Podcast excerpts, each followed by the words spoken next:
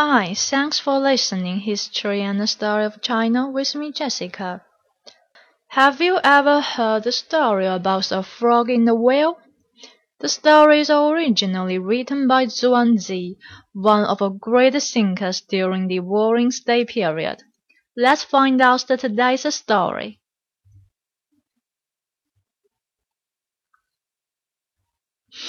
Long time ago there was a shabby and shallow well, where a happy frog was living there.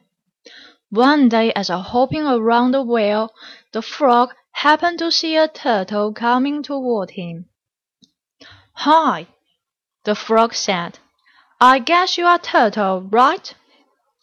The turtle smiled and replied, "Oh, yes, I'm a turtle from the Eastern Sea. Nice to meet you, dear frog." The frog hopped forward and said, "Nice to meet you, dear turtle. Oh, I want to show you something great, astonishing, and fabulous." The turtle replied, "Okay, what's that?" "My home." The frog was giggling, pointing at the old well. You have no idea how wonderful the play is. When the weather is a good, I hop out of the wheel and play around. When I'm tired, I can go back to my bedroom. He pointed at a tiny hole on the wall of the well. Above all, this is the shallow well. It has the water and the mud. The water is enough for me to flowing on my belly, and I can also play in the mud. You know how wonderful it is. Oh dear turtle, look at those the tiny worms, crabs, and the tadpole over there. He gave a snort. Poor creatures! No one is happier than me. I am the king here.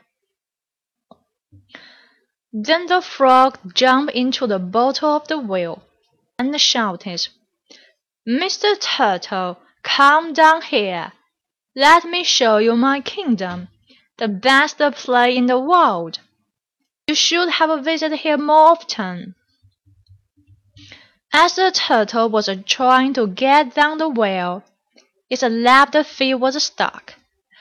After looking into this dark and narrow well, he was moving back from the well very carefully. Then he said, "Dear Frog, thank you. You are really kind. Your place is wonderful. But I want to tell you something about my home, the sea. The sea is vast and deep. Standing at the edge of the sea, you are more than thousand miles away from its end and more than thousand miles away from its bottom. Remember the year when the flood of water swept through the country. The sea level did not rise. The year when the drought killed up numerous of life, but the sea level didn't fall.